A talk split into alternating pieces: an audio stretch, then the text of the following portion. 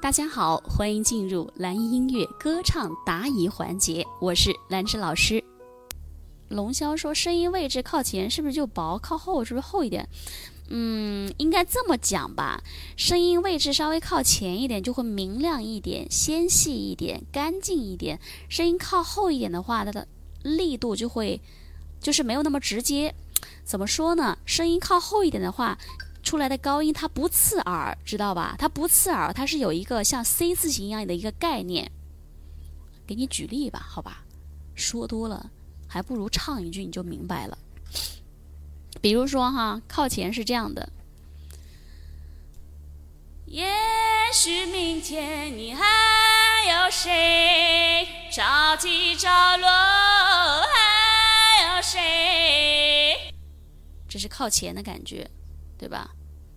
林俊杰，我不唱他的歌，我不怎么研究他，因为林俊杰唱法特别多，太丰富多彩了，什么唱法都有。第二种，听一下我声音稍微靠后一点的高音啊，刚刚是靠前的，比较刺耳，后面一点的。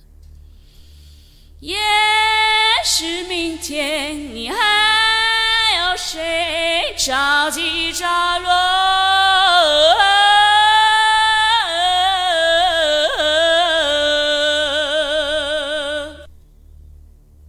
一下明白了不？龙霄，靠前就是明亮一点，还是靠后一点好？靠后一点的通道会宽一些嘛？你留的空间会大一些嘛？声音没有那么尖，没有那么。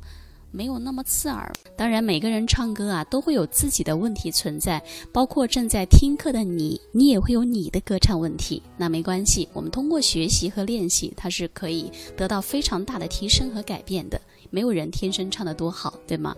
好，如果说你也喜欢唱歌，你也可以添加老师的微信七幺二六七三四八。